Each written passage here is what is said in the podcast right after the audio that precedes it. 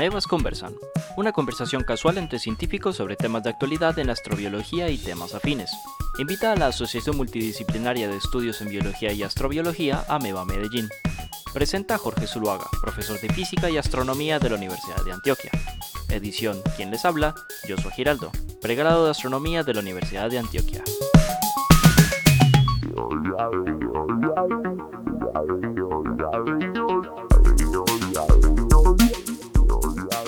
Muy bien, estamos aquí entonces hablando de los extremos de la vida, o sea, las condiciones en las que, digamos, la vida puede soportar eh, eh, y mantenerse eh, activa, que es un problema súper importante para la astrobiología y, que la, la, vida en la Tierra nos, nos, nos, ha enseñado pues unas lecciones impresionantes. Para eso invitamos a Mario, que, digamos, como lo he, he insistido, le ha dedicado los últimos años a estudiar estos organismos en, en, ambientes extremos. Bueno, ¿qué aprendimos entonces? ¿Qué hemos aprendido con Mario en estos últimos, en este, en esta, en esta, en este último segmento? Aprendimos entonces ya de los otros límites, que son los límites químicos, que son de eh, en los extremos de, de, pH muy bajo, que es ambientes muy ácidos como los que encontramos, digamos, en lugares eh, como Yellowstone, eh, y donde normalmente, digamos, prosperan organismos unicelulares, como bacterias o arqueas. Y tenemos también el extremo también básico, que es de pH muy alto, donde no, hablábamos que no, no están tan comunes, pero se encuentran en pH, pues, digamos, por encima de 9 o de 10, donde inclusive se han visto organismos multicelulares, como crustáceos. Eh, también hablamos de los límites de, eh, digamos, de la vida en la de, digamos, para la radiación. Y, y muy importante, decíamos aquí, que la radiación ionizante siempre la hemos como satanizado, pero en realidad puede ser un, es un motor importante de la evolución. Entonces podría haber un límite inferior para la radiación ionizante. La vida en un planeta podría necesitar un cierto nivel de radiación ionizante. Y por encima lo que tenemos es los mecanismos de reparación genética de los organismos que pueden ser, digamos, eh, para los organismos muy resistentes a la radiación, muy eficientes, que funcionan básicamente con enzimas que más o menos recuerdan o que son capaces de identificar las, las, piezas que faltan en, cuando hay una, una mutación inducida por radiación ionizante y están reparándose continuamente y estos organismos, digamos, sobreviven. Estamos aprendiendo cosas muy interesantes sí. aquí con, con, con Mario, pero yo no puedo perdonarme tenerte aquí en este último segmento para que profundicemos un poco en el que para mí, bueno, hay dos organismos que para mí, dos organismos extremófilos que para mí son los organismos extremófilos, los organismos hmm. extremófilos. Porque bueno, la verdad yo te digo, yo no tengo mucha simpatía por las bacterias ni por las arqueas, pero es por lo que tú dices. Porque es que yo me imagino es algo como, como yo, como mis gatos, sí, sí, sí, ¿cierto? Entonces, los dos organismos extremos son, y yo quiero que hablemos de los dos organismos extremos en, en, en este segmento. El primero es, eh, son estos organismos, que, estos tardígrados. Yo quiero que hablemos de ellos. Y, y, el segundo, y lo dejamos tal vez para el final, somos los humanos, que a mí me parece, a okay. mí, sin ser un biólogo, uh -huh. que somos los, los, los extremófilos, los multiextremófilos más extremos de la, de la, de la, de la Tierra. En el sentido de que vos ves eh, a seres humanos metidos en un reactor nuclear y los sí, ves sí, en el sí. espacio y los ves en, ya van para Marte estos hijos de putas y los ves en la Antártida. Y lo ves. Bueno, ahorita hablamos de eso. Entonces hablemos de los tardígrados. Hay una cosa que a mí me, me ha obsesionado con los tardígrados y es, ¿cómo es que un organismo multicelular se vuelve extremófilo? O sea, porque mira, al principio de esta, de esta conversación habíamos mm. hablado de que era el origen. Era porque casi que recordaban el origen, porque hay organismos que no sí. han dejado. Pero yo no, pero, entonces hablando del origen de los tardígrados, ¿de dónde salieron estos mm. bichos y por qué tienen estas habilidades tan especiales?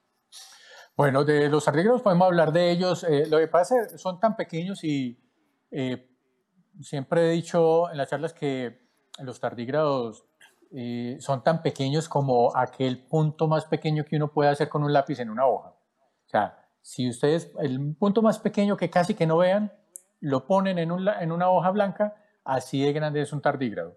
Hay unos oh que pueden ser, hay unos que pueden ser eh, realmente grandes, pero son uno o dos especies, pero es, es, es, un tamaño ínfimo. Y cómo llega, o sea, lo interesante es cómo llega a ser un organismo tan pequeño, un, eh, multicelular o pluricelular, y, y ser, y, y, ser tan activo, porque uno ve unos protistas que son unicelulares como los protozoos, y pues ellos tienen un flagelo, y, pero no tienen patitas como las tienen un tardígrado. Entonces, es el organismo más pequeño con patas, Increíble. Eso es, perdóname Mario, esto que se ve aquí en la imagen del, de, eh, de, la invitación, estas son uñas.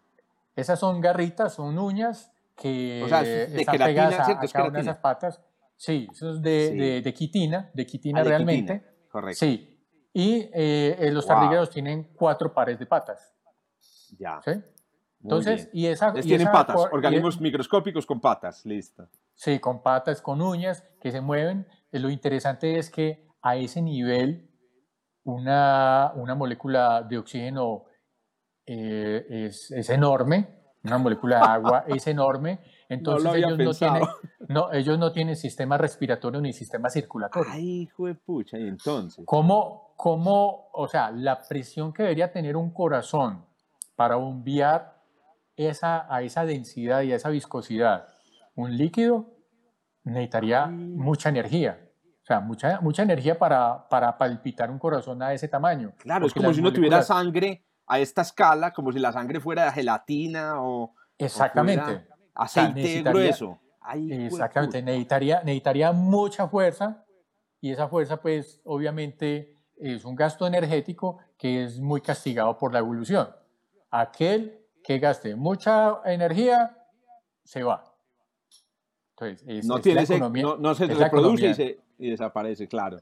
Exactamente, es la economía de la, de, de la vida, de la evolución. Y no tienen tampoco entonces sistema respiratorio, porque, o sea, realmente, realmente la, la, la, la, capa cuticular que tiene es más que suficiente para poder respirar. O sea, ellos tienen el tamaño, el tamaño de 10 o 15 veces más pequeño que un alvéolo de nuestro, nuestro pulmón. Ahí el diablo. Y un alvéolo de nuestro pulmón, pues es el que hace el intercambio a fin de cuentas de, eh, CO2 por el O2 y es, ahí, ahí es donde pues está atacando pues nuestro, eh, nuestro visitante actual del el virus y ahí es donde va dañando el tejido. Entonces, estos no tienen eh, pulmones, no, no, o sea, respiran es por la piel. Nosotros, de hecho, podemos tener una respiración eh, también eh, cutánea. por la piel, por la piel, pero tenemos, pero eso, es, pero eso es un 2%, no más. o sea, 1 o 2%. O sea, si yo hago una apnea, yo no estoy esperando a que todos mis requerimientos de oxígeno los haga respirando por la piel. Además, pues que tenemos una capa semipermeable y entonces eso es solamente en algunas en algunas partes. Los, eh, hay unos pues, anfibios alrededor de la cloaca que es un, un lugar con un tejido mucho más eh, suave, pueden respirar por ahí también. O sea, por los tejidos blandos uno puede respirar. ¿sí? Pero para nosotros, pues, o sea, son los pulmones. Para ellos es la piel, el pulmón de ellos es la piel. Entonces, a esa escala hay, hay castigos, entre comillas. Pero, ¿qué castigo va a ser? Si yo no necesito un sistema pulmonar, pues deshagámonos de él. Estoy, estoy hablando muy, muy lamarquianamente, porque Lamarck fue que, aquel que dijo que el, el, cuello de la jirafa es porque ellos necesitan ramonear las hojas cada vez más altas. Entonces, estiran el cuello para ramonear esas, hojas más altas. Pero nos estamos, eh, eh, incluso Darwin se hizo primero las preguntas que Lamarck se hacía. ¿Por qué tenemos, tal vez no la hizo Darwin, o, o sí, pero no conozco, ¿por qué tenemos cinco dedos. No, la pregunta que nos hacemos es, ¿de dónde vienen estos cinco dedos? Cuando nos decimos, ¿por qué tenemos cinco dedos? Es una, una pregunta casi que la marquiana. Cuando nos preguntamos, ¿de dónde vienen estos cinco dedos? Es una pregunta más darwiniana. Ah, Pero siempre, siempre nos hacemos preguntas lamarquianas. Y las conclusiones, primero, son lamarquianas. Cuando yo digo, deshagámonos del sistema pulmonar, eso es la mar. ¿Sí? Claro. Deshagamos del sistema circulatorio, eso es la mar. Y entonces ellos, ah, pero entonces como el flujo, el fluido va por todas partes, ellos tienen, eso que ven ahí es una bolsita de un líquido que se llama celoma, líquido celómico. Y ese líquido celómico es el que lleva oxígeno a todas las partes del cuerpo, a todas las células, el que lleva eh, sangre o líquido, linfa a todas las células, al que lleva los nutrientes a todas las células, porque algo sí tiene, sistema eh, digestivo. Ah, no, el sistema digestivo sí tiene. Entonces es un tubo que está rodeado por ese líquido y a través de ese tubo es que pasan ya los compuestos levemente digeridos y pasan a ese líquido, ese líquido se encarga de regar todos estos compuestos hacia las otras, hacia todas las células del cuerpo. Correcto. Pero ¿de dónde salió este animalejo?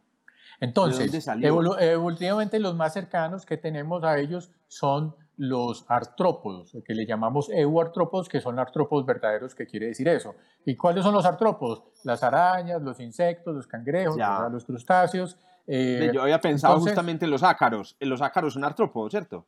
Los ácaros son, son artrópodos del grupo de, de, las arañas, digámoslo así. ¿sí? Tiene, cuatro, tiene cuatro pares de patas. Entonces, eh, Perdóname, pero entonces los, los, los, ácaros tienen un antepasado, eh, digamos, remoto con los, con los tardígrados. Con los tardígrados, por tener cuatro pares de patas. No, eso es una convergencia evolutiva.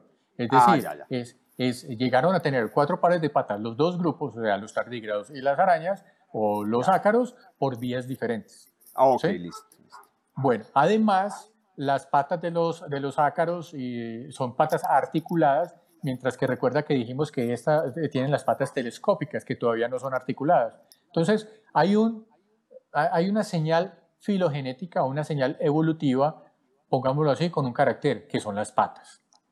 Las patas, antes de, antes de digamos, eh, ahí a veces no se sabe cuál es la posición. Si analizamos también los onicóforos, que son, los onicóforos son como unos gusanos que tienen muchas paticas, que solamente son terrestres, no hay organismos marinos ni acuáticos, son de, pueden ser del tamaño de, una uña o del tamaño de, todo un dedo y tener el grosor de un lápiz.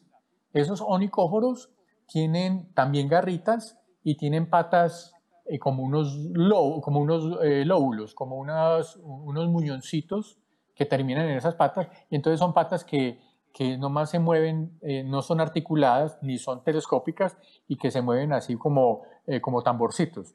Luego, en el proceso evolutivo podemos encontrar hacia dónde migró, hacia dónde pasaron esas patas lobuladas, hacia las patas telescópicas de los tardígrados. Y esas patas telescópicas, ¿a qué pasaron? A las patas articuladas de los artrópodos.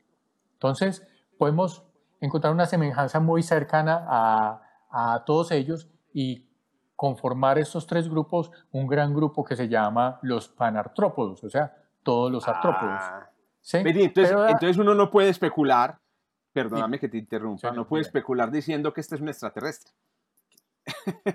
es decir, ah, eh, eh, porque mira, la teoría es esta, la teoría es esta, es una teoría obviamente tipo de esas teorías loquitas, eh, no falta el loquito, que dice, un organismo que tenga adaptaciones extremas como, el, como, el, como, como esta familia de organismos, eh, deben, esas, esas adaptaciones deben haber sido seleccionadas eh, por presiones evolutivas en un ambiente en donde habían esas, esas condiciones. Por ejemplo, altos niveles de radiación, de secación eh, corriente, etc. Entonces ya han hmm, llegado a hmm. plantear la idea de que estos pudieron haber llegado al espacio.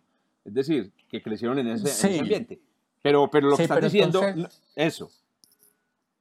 Pero es que sí, pero es que esa es, esa es una idea así loca, pero es que realmente cuando, nos, nos, cuando pensamos en la panspermia, no pensamos en que hayan venido eh, ranas que pueden resistir mucha desecación o que hayan venido organismos pues, pluricelulares muy complejos como incluso estos tardígrados.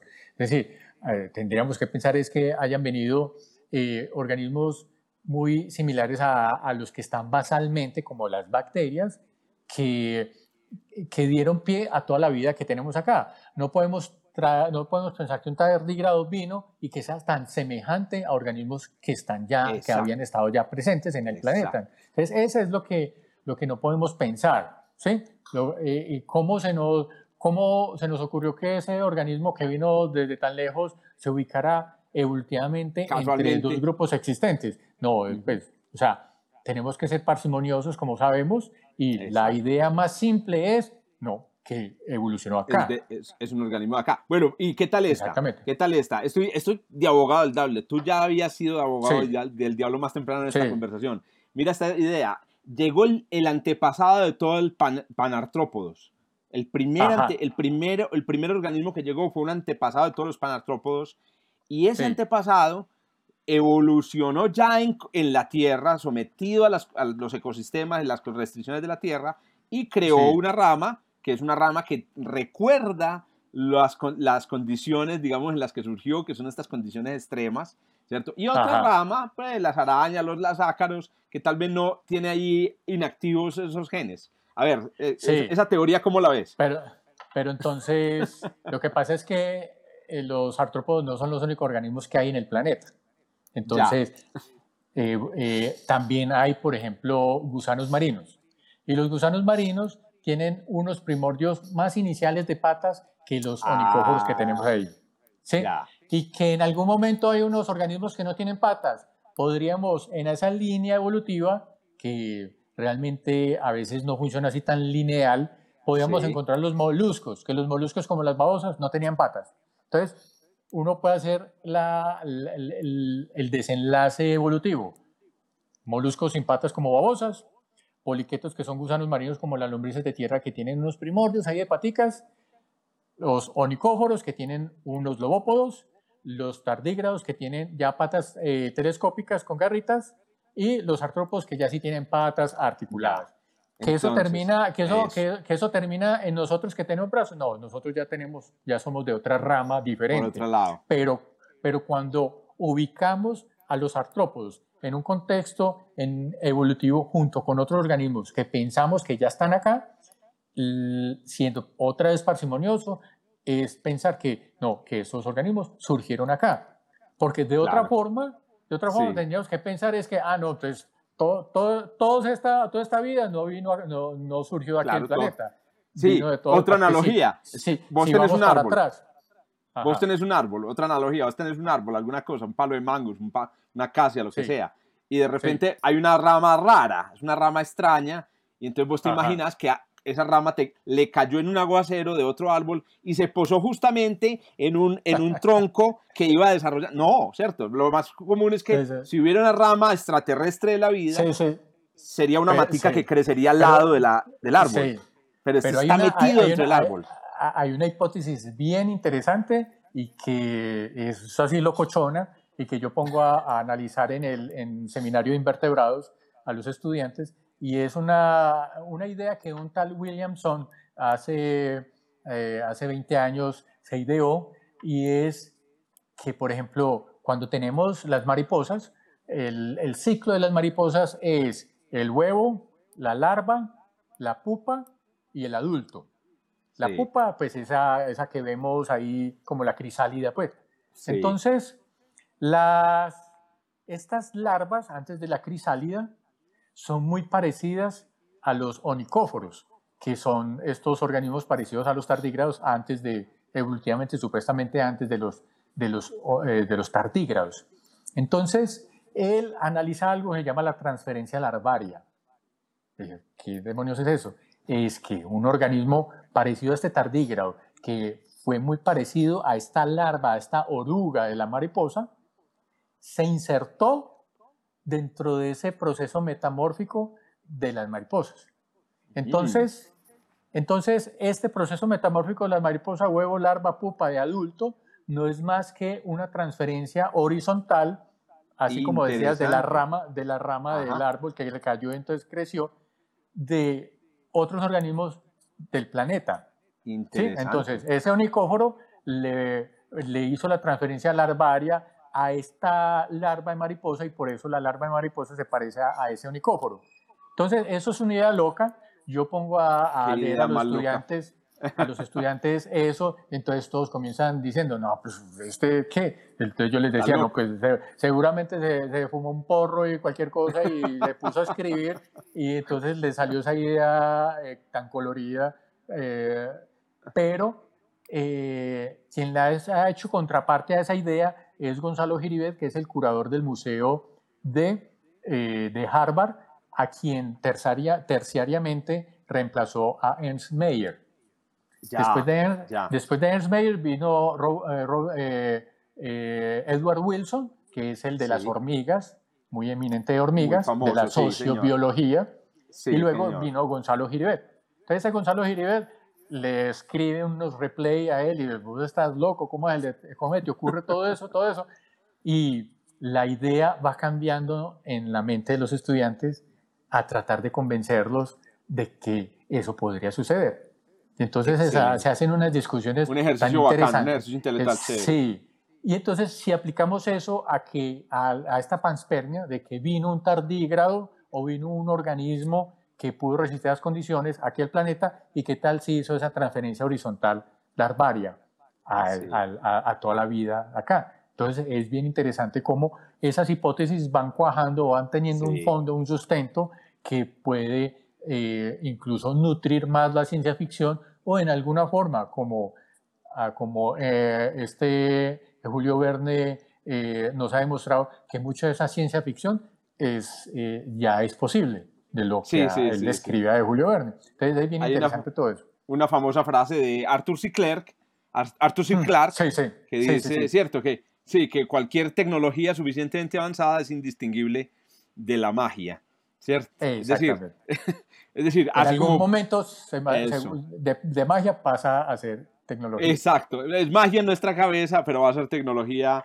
digamos, futura. Bueno, una cosa también, una cosa también. pero, sí, dale, dale, cerra, cerra. Entonces rematemos. Entonces, los, los onicóforos, los tardigrados, están, sabemos que están acá desde hace 300 millones de años porque encontramos restos de ellos en ámbar, que es ese exudado que baja ah, por los pinos y, y entonces baja baja como una, como, como una latina deslizándose y atrapa todo lo que encuentra en el camino. Entonces hemos encontrado, hormigas, y entonces hemos encontrado tardígrados, porque esos son los fósiles que hay, porque son tan pequeños que es imposible. Si un hueso de un dinosaurio es buscar una aguja en un pajar y el hueso es de dos metros, ahora un organismo más pequeño que, que la punta de un alfiler. Entonces, claro, una matriz mineral. Sí, lo han encontrado en, estas cosas. Sí, y lo interesante es que ese tardígrado que estuvo atrapado por ese ámbar no ha cambiado mucho a lo que tenemos hoy. Por eso es que lo llamabas ahorita un, también es un fósil viviente. Exactamente. Bueno, eso. no es un fósil como el Acelancanto, que primero se lo descubrió en el registro fósil, sino que este se lo descubrió y después se lo descubrió. Oíste, eh, bueno, una última pregunta quiero hacerte, Mario, para no ah. eh, agotarte. Yo sé que también tienes que comer, o sea, eh, la necesidad es de la gente común. Pero una pregunta que te quería hacer es, por estos días no. Una, una, pregunta que te quería hacer es, ¿dónde encontrás vos tardígrados en la Tierra? O sea, ¿cuál es la, cuál es la distribución geográfica de los tardígrados en la Tierra? Bueno, ya nos dijiste que en la Antártida hay, pero ¿dónde más hay? Sí, entonces hay en todas partes, eh, pero Ah, bueno, y ahí tengo algo que, eh, ahí tenemos que aclarar algo que llama eh, eh, cosmopolitismo y, amplia distribución. De hecho, nosotros somos una, una, especie de amplia distribución. Nosotros no somos cosmopolitas, e incluso los tardígrados, aunque están en muchos ambientes, tampoco son cosmopolitas, son de amplia distribución. Y amplia distribución lo que quiero decir es que estemos desde, desde 11 kilómetros abajo del mar hasta el Himalaya. ¿Sí? Y desde el trópico hasta la Antártica o hasta el Polo Norte. Esa es amplia distribución. Eso, eh, no, eso, eso sería cosmopolitismo. Ah, cosmopolitismo, perdón. Entonces, el cosmopolitismo es que esté en toda la superficie terrestre, sea una superficie sumergida, o sea la superficie del agua, o sea la superficie continental.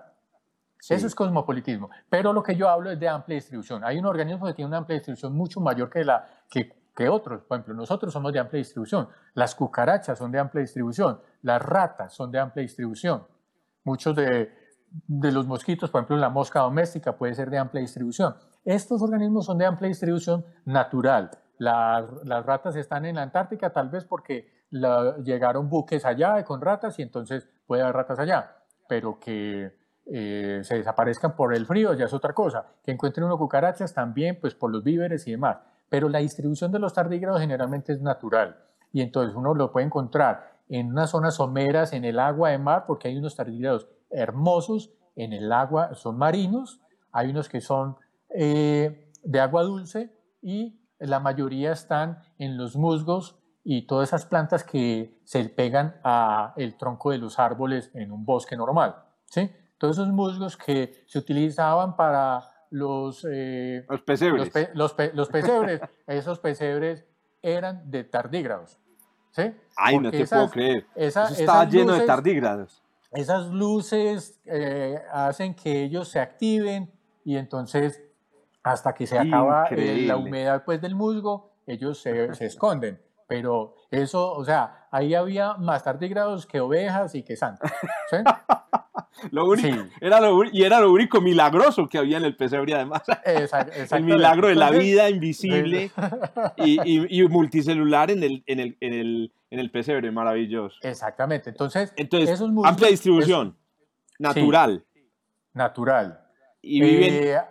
Eh, incluso entonces viven eh, bajo el hielo en esos musgos, o sea, en las, en las estaciones, en los países donde hay estaciones, en el invierno, por ejemplo, que hay mucha nieve y puede, ellos pueden resistir estar eh, escondidos eh, debajo de, un metro, dos metros de nieve, esperando otra vez el calor de, mm, de digamos, de la primavera y del verano. ¿sí? Entonces, eh, pueden estar entonces alguna vez me puse a observar cuando estaba en una estancia en Noruega que estaba nevando, ahí vi musgos eh, que quité el, la nieve y los llevé al laboratorio y ahí, ahí, eh, ahí había tardígrados. En la Antártica lo mismo hice. ¿Y cómo los descubres? ¿Cómo los descubres? Si son tan chiquitos, con, o mucha paciencia, la muestra.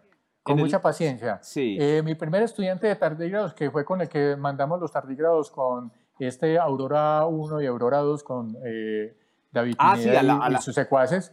A la estratosfera, sí, sí. Sí. En globos eh, estratosféricos. Sí.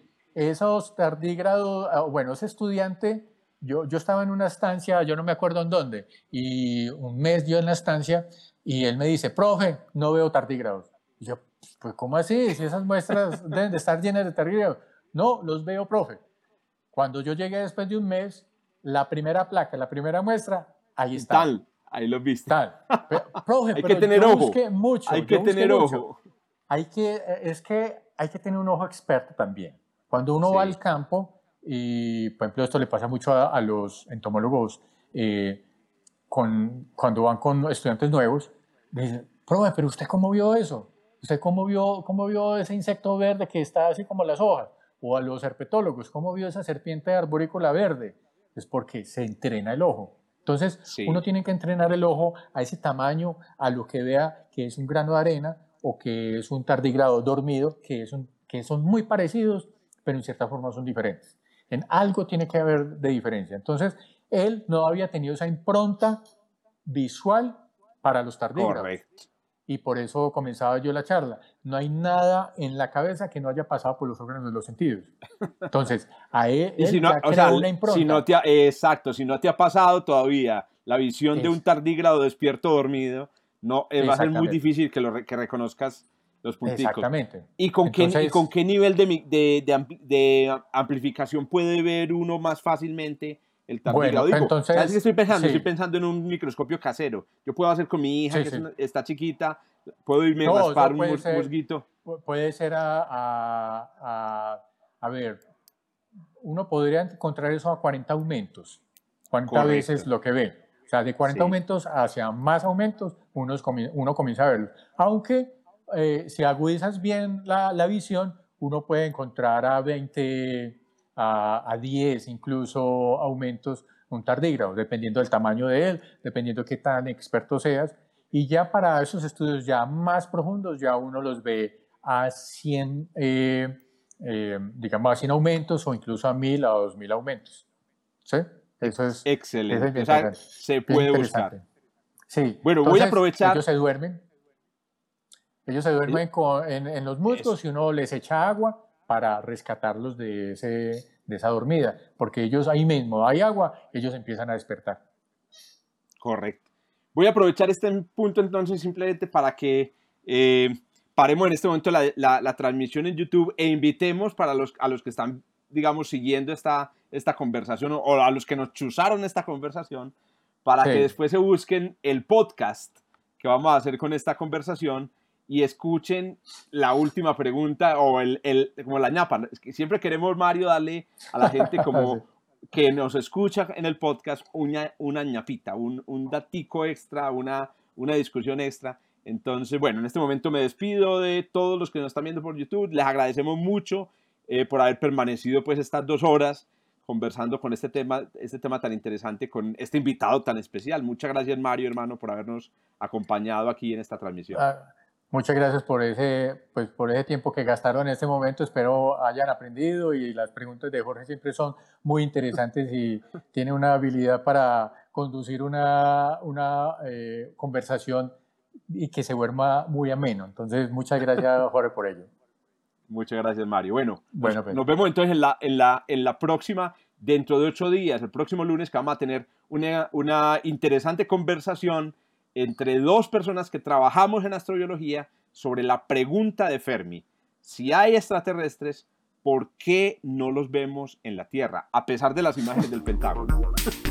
Post Podcast, una sección de Amebas Conversan exclusiva para Spotify.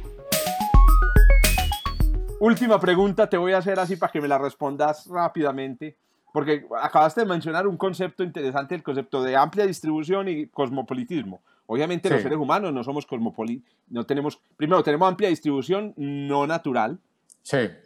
porque nacimos en un, en, un, en un, ecosistema africano, etc. Y no, tenemos, no somos cosmopolitas porque, según lo que te entiendo, no vivimos en el océano, en el fondo del océano, ni en la alta atmósfera naturalmente. A pesar de eso, en cada momento del, año vos te puedes encontrar cientos de personas en la estratosfera, cientos de personas en la, en la alta troposfera metidos en un tubo. Y, y, en cada momento del año vos te puedes encontrar a humanos en un submarino en, el, hmm. en, el, agua. Y te puedes encontrar viviendo permanentemente humanos en la Antártida. Y hay siete humanos que están permanentemente en, en el espacio. Entonces yo, ¿por qué no? O, o decime, estoy equivocado porque yo no puedo decir que los seres humanos son los extremófilos extremos de la Tierra. ¿O sí lo puedo decir? Bueno, lo que pasa es que eh, yo digo que para que sea un organismo extremófilo, eh, tiene que haber todo un ciclo de vida en ese ambiente. Entonces, aunque pueden pasar muchas cosas en un submarino, pueden pasar muchas cosas en una estación espacial, pueden pasar muchas cosas, obviamente, en una base antártica. Eh, no hay todo no hay un, todo un proceso vital como normalmente lo conocemos de nacimiento, crecimiento, reproducción y muerte en ese, en ese espacio. Entonces, eh, muchos, algunos han muerto en el 86 subiendo a, en el Columbia, en el Challenger, perdón, a, a la estación espacial, murieron en ese intento. Sí, algunos han muerto en el, en el, fondo del mar. regreso. Ah, sí, algunos han muerto en, la, en la Antártica, pero eh, creo que hay muy pocas personas, por ejemplo, que han nacido en la Antártica. Creo que son como siete o ocho personas que han nacido en la Antártica. Ah, sí han nacido, sí han nacido sí, sí. gente en la Antártica. Sí, sí, sí. Ay, wow. sí. ¿Dónde naciste? En la Antártica. wow. Pues, que, es como champú. Entonces, eh, ¿Pero ha nacido alguien en la, eh, en la estación espacial? No, porque pues obviamente no, no, no, pueden ir eh, gestando. ¿Sí? Imagínate, que te imaginas. Que, que, hayan, que hayan ocurrido cositas allá, pues, pues, quién sabe, uno no sabe cómo es la cosa. Pero lo que yo considero es que es un ambiente, en un ambiente es la distribución de una especie, es si cumple todos estos procesos en ese ambiente. Claro. O sea, porque, por, porque porque este, este director de cine, eh, James Cameron, bajó a 11 kilómetros, pero estuvo ahí unos momenticos y, corra para arriba porque, porque demora mucho para subir. Entonces, no, o sea, una cosa es donde vivamos y donde, donde tengamos nuestros procesos vitales, otra cosa es donde permanezcamos. Exacto. ¿Sí? Entonces, Exacto, sí. El, fondo no podrías, por ejemplo, pensar en las en los, en los reptiles que, que, pueblan una isla después de una tormenta, que quedan flotando en las ramas. Entonces uno no podría decir, ay, entonces que esos reptiles pues, ya se volvieron marinos porque vivieron durante un mes flotando en una rama. No, simplemente que estuvieron una temporada, soportaron las condiciones de, de no tener agua eh, dulce, etcétera, pero ellos no son marinos, ¿cierto? Sí, Exactamente, y, y seguro que, que, estos, estos lagartos, al tocar tierra, seguramente casi que hicieron lo que hace el Papa cuando baja del avión, besa al suelo, porque es un, e, es, es un momento muy estresante para ellos pegados de un tronco o pegados de, de, de, algún objeto flotante mientras llegan a tierra. ¿Sí? Eso realmente es muy estresante para ellos. Entonces, es, es, es, es, esa, esa, esa consideración particular de no decir que nosotros realmente, porque hemos llegado a todas partes, vivimos en todas partes. Exacto. Sí, pero entonces, pero entonces nuestra, nuestra eh, distribución se va hacia la luna. Claro, porque, claro, porque hemos llegado futuro, allá.